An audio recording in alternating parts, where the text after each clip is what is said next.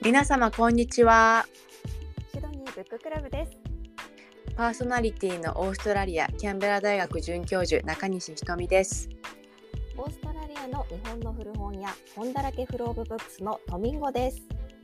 この番組はオーストラリア在住約20年の日本の本を読むことが大好きな私たちが日本のお気に入りの本を紹介するトーク番組です時々番外編でオーストラリアのお話などもしていきたいと思いますはい。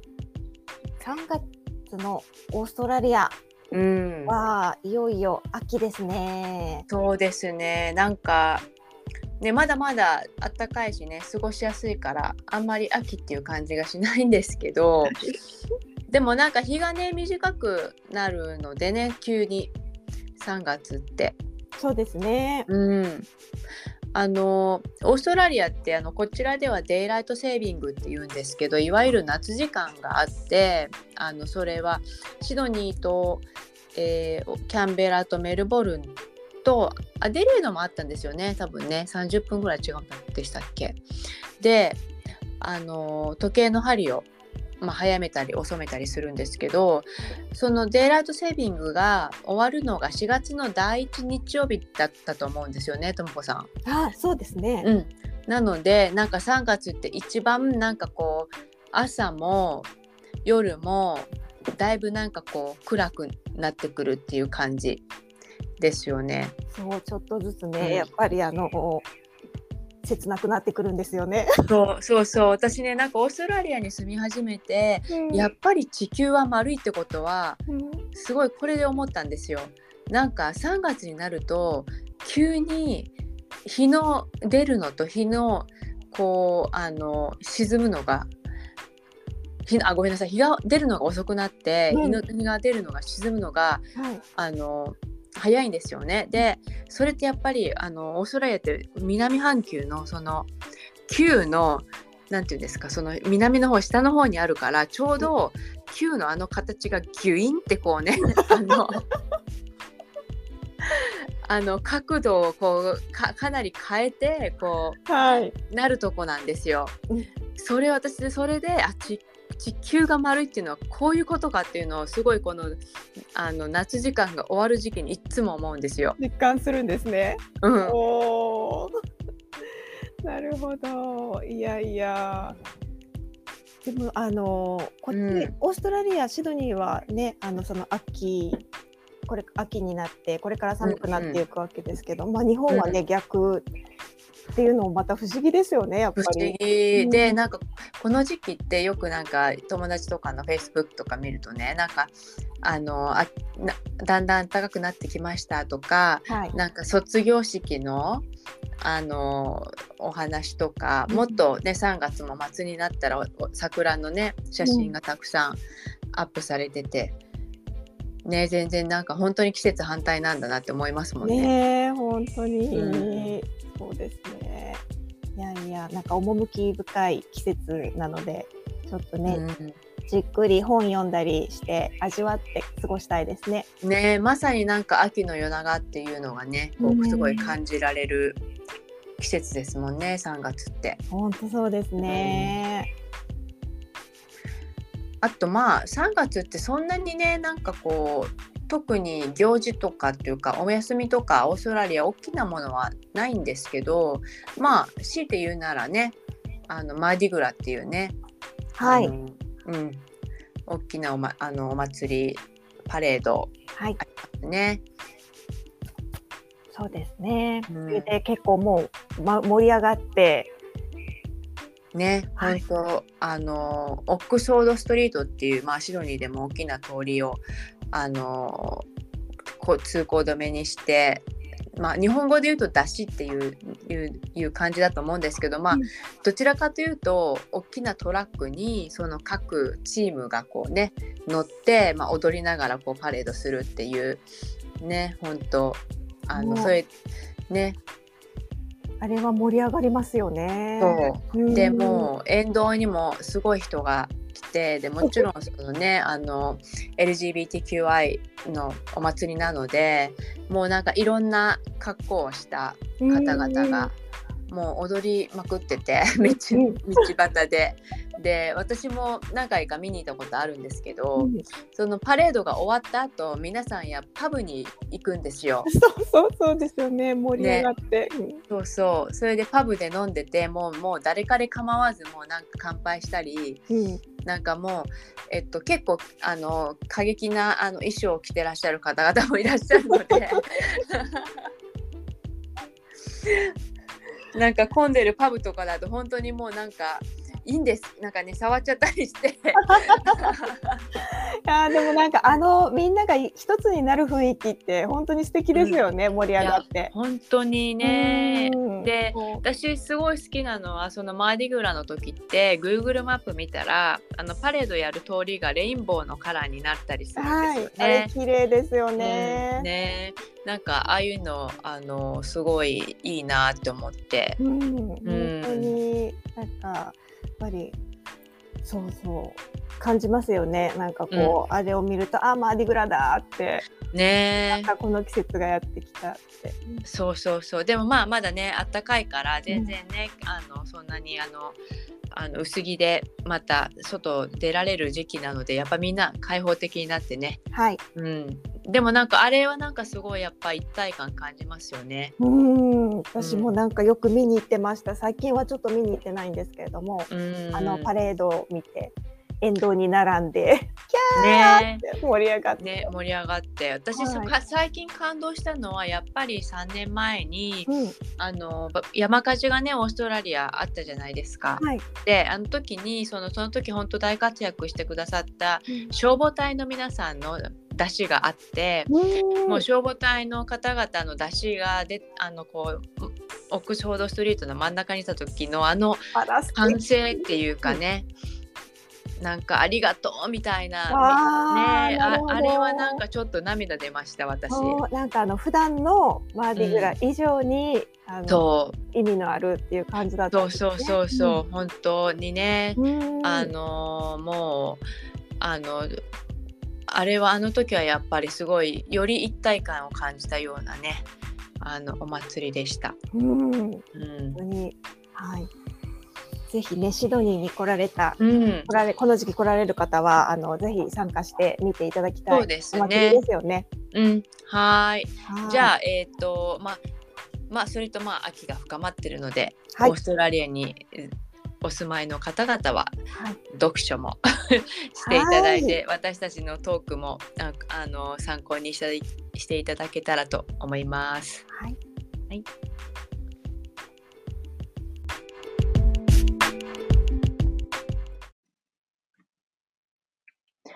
このポッドキャストの後半は、私たちが2021年4月から月1回でお送りしております、インスタグラムライブを編集したものをダイジェスト版としてお送りしたいと思います。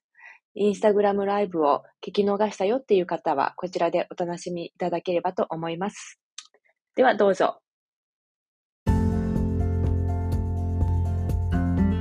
本田陸さんねあの、本当にこう好きな作家さんというかあのいいなと思う作家さんの一人で、はい、ね、私ともこさん2人とも好きでこの間ちょっと盛り上がったんですよね。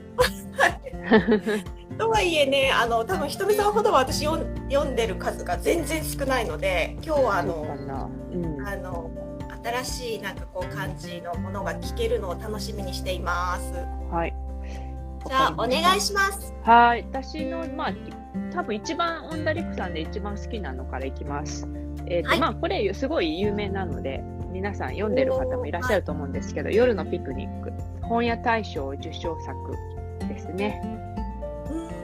うん。で、なんか、なんか、オンダリックさんってやっぱいろんなジャンルっていうか、なんていうのかな、すごいいろんなもの書かれるんですけど、なんかはい、ちょっと私からしたらこれちょっと異色っていうか、なんか青春小説ってちょっと、あの、もともとのオンダリクさんの路線からちょっと違う感じなんですよね。あやのっぱりそうなんですね。うんうん。うんなんですよね。で、あの、サスペンス系というか、みなんていうのかな、ちょっとアドベンチャー系というか、そういうのが強か,、強かったと思うんですけど、これすごい、あこれすごいだいぶあえっ、と違って吉川英治文学新人賞も受賞してますね。で、えっ、とでこれまあ高校生の話なんですよ。まあ、はい、単純に高校生がなんかまた変な学校であの、えーと、その学校の1年に1回全校生徒が夜を徹して80キロ歩き通すという 行事があってでそれの行事に参加してる高校生のまあなんか誰と歩くとか、まあ、そういう年頃ですから。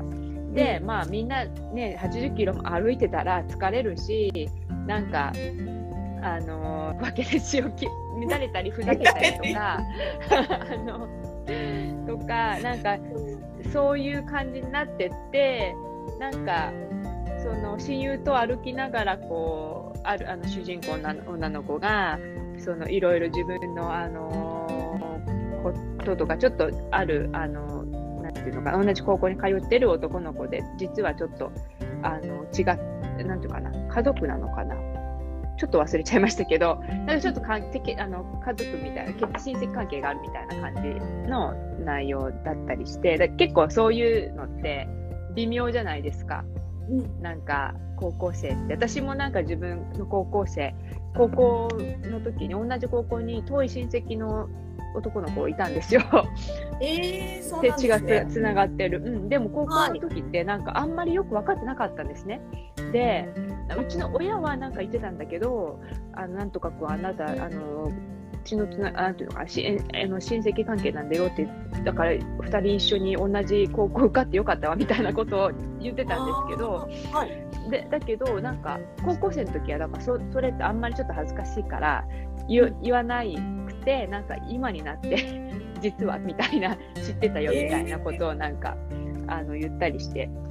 うんでなんかそそれも私ちょっと個人的な経験であるんでなんかそのそのなんか主人公の女の子の気持ち分かってなんかすごい甘酸っぱい感じであのあとなんかまあ、ああるありがちな話ですけど誰々君が誰々ちゃんのこと好きでとかなんかこのどさくさに紛れて一緒に歩きなよとかね なんかそういう そういうのなんかもう可愛いんですけど。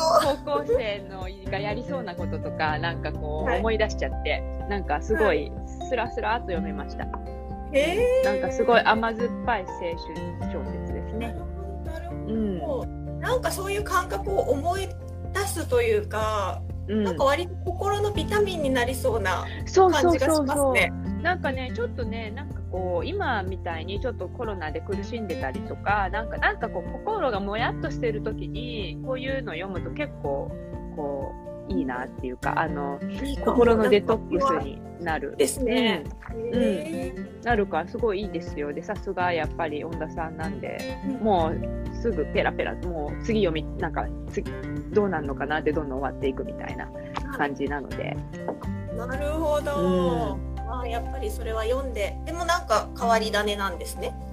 恩田さん私が他の恩田さんの中ではやっぱどっちからどっちかというと SF とかミステリー系が強いんで私がああとまあ「ミツバチと遠雷」ってすごいあの映画映画にもなった最近の作品があるけどあれはまあピュアなその音楽。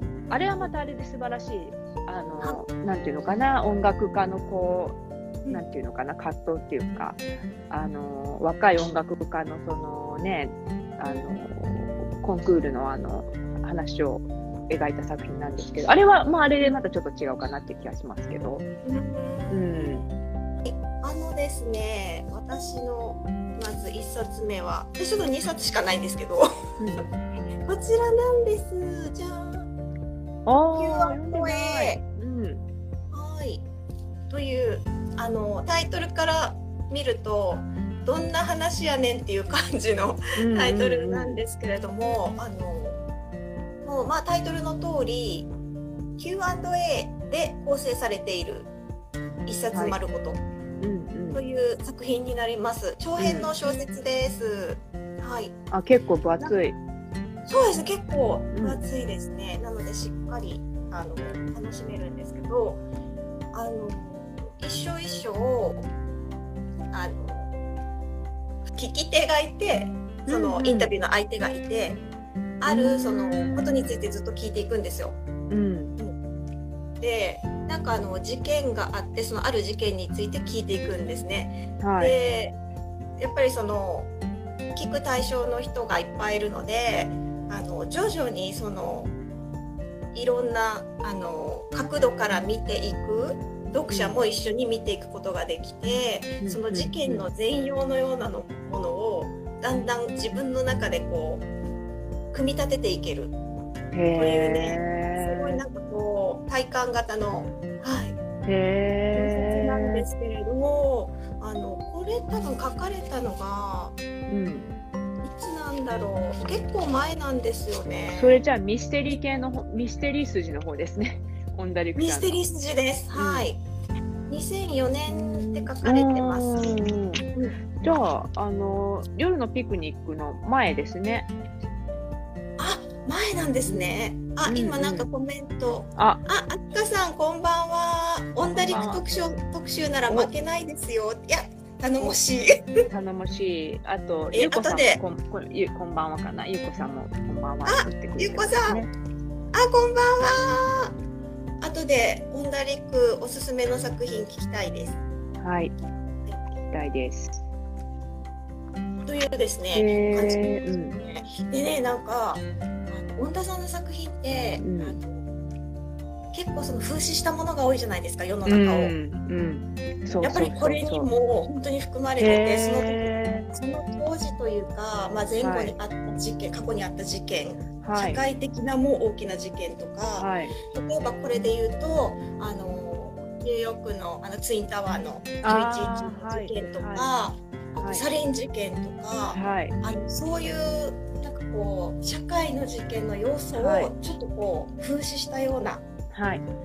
要素が入ってるんですね。はい。なのであのインタビュー対話形式質問形式 Q&A で進むんですけれども、あのそこに広がっていくこう背景っていうのは割となんかこう深いというか、うん、うん、はいうん壮大なものになっていて。なるほど、なるほど。うん。小説です。これは面白かったです。へえ、はい私読みたいな。うんあ、まだ読んでないまだ読んでい。ないです。うん。あ、じゃあぜひぜひおすすめです。ははいい、わかりまあの楽しいです。はい、へえた。。はいなんかね、タイトルから見るとなんだって感じなんであんま手に取らないかもしれないんですけど。うんうんうん。へえ。夜の底は柔らかな幻。これめちゃくちゃ上辺上下。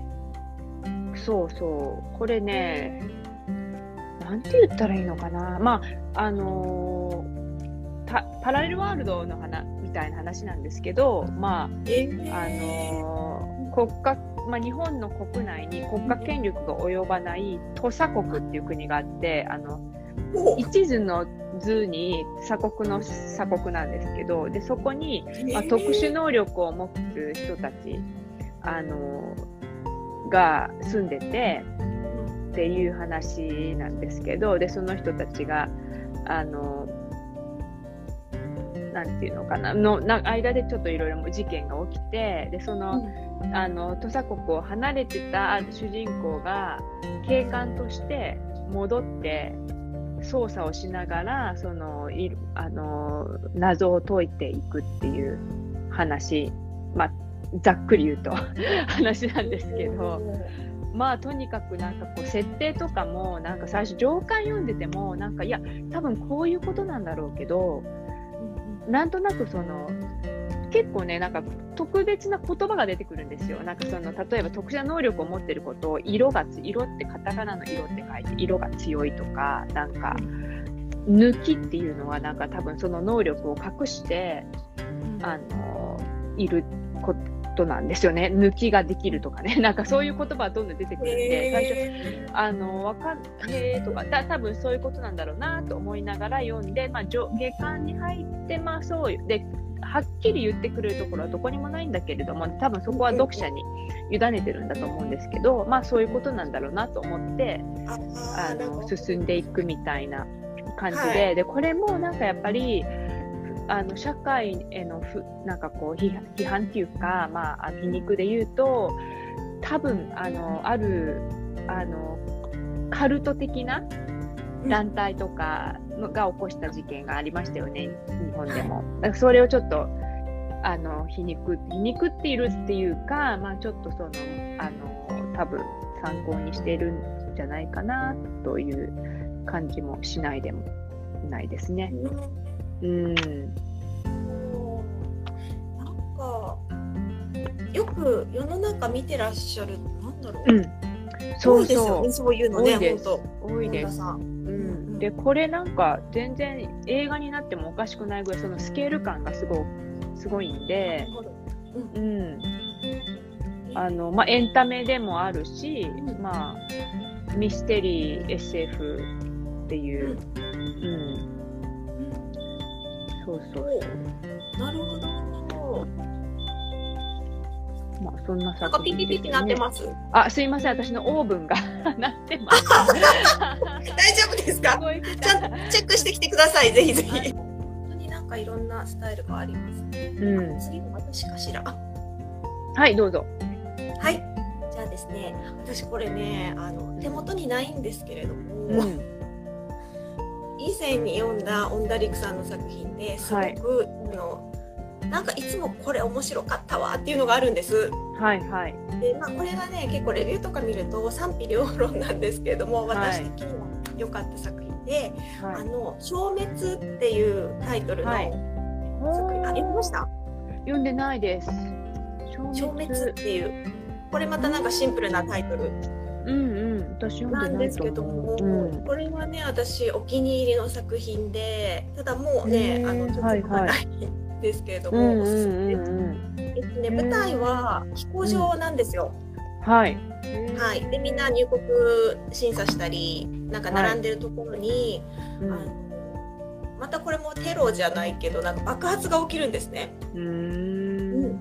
うん。でそのあのそこでまた一人一人、まあ、さっきの Q&A もそうなんですけど、あの一人一人にこう聞いていくというか登場人物の、うん例えば10 123人ぐらいをのにフォーカスした感じでお話が進んでいってその人たちの視点というか、はい。でそれを読者は読みながら最後にあのじゃじゃじゃじゃんじゃんっていうふうにああなるほどあねのなるわけなんですけどなので本当にこう一気読みしてしまう。あ本田さん、そういうの多いような気がするんですね。私が読んだ中では。うんなんで本当に読ませるし読み始めたら止まらないし、うんなんかこう、うんうん素晴らしい手腕の作家さんだなって思う。んですけど、うん。でねそれが快感なんです。そのうんうんえ？わかるわかる。え？ってなって、うん。最後にうわーもうあとちょっとはどうしようみたいな。うんうんうんうんでそういう感覚を味わえるしあのそんな小難しくないんですね。うんうんうん。なんかもうろくでもないあの親子とかなんか出てきたりするし。うん。そういうなんか一個一個のキャラクターもあの愛らしいというか愛おしくって、はい、人間味が出ててっていううん。小説です。でそれはまあ実際読んでいただいて体感していただければと思うんす。消滅はい消滅です私読んだことないなうんはーい。なんかそんなにね、割とマイナーな作品な気がします。はい。うん、なんかまあ一応リストには今見ましたけどね、消滅うんバニッシング、バニッシングポイントって書いてますね。あ、それです、それです。うん、それは好きでした。うん、うん、はい。うん。へえ、まあでもどれ読んでも面白いですよね。本当に。なんかあんまり外れがないっていう、外れって言うと失礼ですけど、あんまりこう、なんか、なんていうのかな、あの、期待を裏切らないといううん、確かに。感じがそうしますのでなんか興味ある方多分ねど何でも手に取っていただいたら多分面白いと思いますよ。うん、次のひとみさんのおすすめを。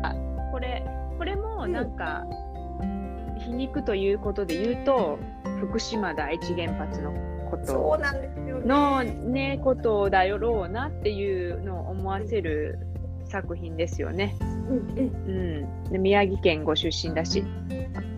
そう、そうですね。そうか。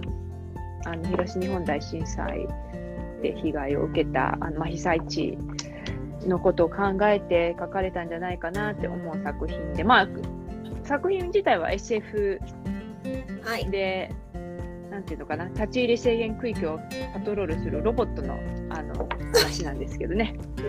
そうなんです、そうなんです。あのーそれもなんかこうキャラクターが生きてましたよね。そう、キャラクターがすごい生きてて、あの、すごい面白かった。ロボット、ここまで感情あるかなっていうか、なんかこう、感情を殺してるの、今もはい流行りの AI とかね、うん。で、絶対、例えば私のシリちゃんなんかは、そこまでは多分考えてないと思うんですよ。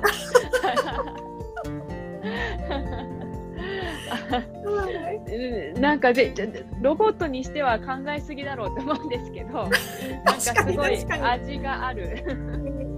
ちょっとなんかうん。感情が芽生える瞬間というかロボットにも、うんなんかそういうのが嬉しくもありますね。私ありますあります。す。ごくそういうところに、なんかこうグッときて、うん。やっぱりなんかこう AI ロボットってその感情がないからこそなんかねお仕事をピッピッピッとできるんですけれどうんも、うんうん。あのやっぱそのなんかこう感情とかあったかいソフトな部分はなんかこう人ヒューマンにとって必要ななんていうのかな心、うんなんか人間の心にとって非常に大事なものだなって、なん改めて思います。思います。で、その出てくるロボット結構キャラクター強いじゃないですか。なんかこここはちょっとちょっとネタバレであれですけど、なんそうかあのですよね。ジジーパンそうそう、みんななんか、太陽に吠えろの？そうそうそうそうそう、みんななんか同じプログラムでできてるはずなのに、なんか結構キャラができてる感じで。ちょっとあのお姉のキャラとかいたりしてね。あ、いますね、いますね。うん。可愛かった。そうそう。うん。いますよね。だから結構面白い、うん、それこも楽しめる面白い、あのエンタメ度満点の小説。エンタメですこれも私、ね。はいうん、これもこれ、さーって読みましたね。うん早かったですよね。早かったで。すね。はい。で、読んでると思って。で、でこれとね、私、これ読んで思ったのが、はいえー、と4月に話した和尾石黒のはい。あのクララとお日様あクララはいはいあーさんっていう作品、うんあれもあのロボットが出てくる話なんででそのそこに出てくるロボットも感情あるんですよね。うん。だからなんかこう通じたロボットロボットだって思っててそしてそれで、えー、とこの作品に出てくるなんかロボットのなんかこうルールみたいなのがあってそれがこのアイザック・アシモフの「我はロボット」に出てくる。我はロボット。そうそう、はい。うんだからぜ全部つながってますね。っていう感じでお、うん。ゆうこさん。そうそうクラランドさんですね。ああ、なるほど。う。んそう。おお、読まれたんですね。うん。そど。うそうなんですよね。なんかこう面白かった。面白いというかなんかこうつながった感が。私の中で勝手にあの納得しただけなんですけど。いやいや、素晴らしい。なんかつながってるとこが嬉しい。そうそう。おおつながったと思ってなんかね、今、はって思ったんですけど、えっと、なんかね、これだったかな、解説に、うん。フィクションが現実を模倣するのではなく、うん。普通、なんていうか、これまでフィクションが、うん。なんていうの、現実をからフィクションが生まれるみたいな感じじゃなくて、現実がフィクションを模倣する時代に我々は生きているっていう解説していてこれで。うんそうかもねそうかもねそれは鋭いですね。え、うんう、ん。なんかこういうふうに言葉でまとめられるこのうん解説の人が素晴らしいなと思います。うんうんうん。いや、それは鋭いな。うん。ああの作品に出てくる子供たちも実はロボットだったのではと。そう、なんかそれも私すごい思い、あの、ちょっと思ったんです。私も思った。うん、ただなんか、自分、あの、読者の解釈に任せるみたいな感じっていうか、うん、なので、うん、いや、なんか、世界がやから、やから、面白いっていうか、もうこれから私たちもどんどんロボットをね、日常ロボットのいわゆる人の形をしてなくても機械で、プログラムねいろいろもうあのできるから、うん、なんかすごい実際は本当にロボットというかね、まあ、あのが私たちの生活の結構なところを占めてたりしますもうねね。あの、うん助けてくれてますもんねすでうに、ん、そうなんですよね。うん、なので、まあ、ねまあそういうのって、ねどどう意識するか、ねうん私たちにも委ねられるのかなと思いますけどね。うねん、まあそんないろいろ考えさせられるってうんいううんうん。まあ、錆びた太陽な、なんか本当それも考えさせられる作品、錆びた太陽とかうんクラランドさんも、いや、いつかロボットが、いや、わ私がやってってお願いしたこと嫌だよって言われたらどうしよう。なんか、自分で調べなさいよとか。ロボットとの恋愛とかねああ、ありそう、ありそう。それそういうのはありそうですよねうん。あれ、なんかそういう作品なかったでしたっけ、あマネキンだ、マネキン。あそうなんですか映画昔ありましたよね。すごい古いやつだけど。ああそれ見てない見てない、うんうん。えうん、いや、あるんじゃ、あるかもですよね。ー、なんか昔あの「探偵ナイトスクープ」ではい。なんかマネキンを愛してる人を 取材してるあことーがあって、えー、はい。ちゃんとなんか話しかけてうんなんかお洋服着せたりお世話したりうんうんうんしてる人がいました。ああ、なるほどね。いや、でも、私たちそれ子供の時お人形でやってたじゃないですか。そっかそれってそう。そんなあれですよね普通のことなのかもしれませんね。まあ、なんかおままごとだったけど、うんうんうん確かにうん。でも、なんか別に、向こうは話しかけてくれないって、そのと、お人形は話、ね、はあの、ふた一人二役やってた。私はね、あのお人形、自分がお人形に話しかけて、形お人形にでお人形が「あそうね瞳」とかって言うっていうなんか一人二役やってたけど今はうん言ってくれるじゃないですかロボットが。答えてくれる。ね。うんうんなんかちゃんとうなんかウィッティな答え返答してくれたりね。ね。しますよね。あれすごいなと思って、うんいやいや。たまにわかんないあなたのが言ってることとか言われますけど。そう私。言われますそれ。なんか一回そんな話し方しないでって言われたことあります。あ本当に？え難しい。はい、ね。ということで今日はねオンダリク特集でございました、あの一個手元にあるのあのせっかくなのでご紹介したいんですけど、これね読んで読もうと思って読めなかった 図書室の海ー、おーはい。これは、えっと、なんでこう、ちょっと読んでみようかなと思ったかと言いますと、はい短編だったんですよ。うんはい。なのでその長編はちょっとこう時間ないなとかいう方はい。にはこういう短編集でちょっと読んでみるのも読みやすいのかなと思って手に取りながらうんまだ読んでうんないんです。うんなるほど。なんかねいろいろ書いてあります少女の一瞬のときめきを描く6番目のさよ子の番外編や夜のピクニックの前前日ストーリーああ、それ面白そう。うん。など10編がここにへ詰まっえて。いるそうです。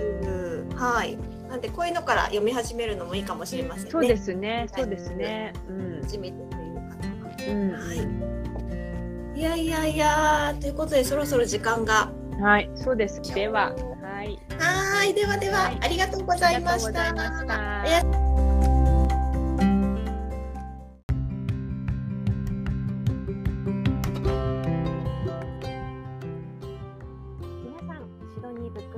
第2回いかがでしたでしょうか？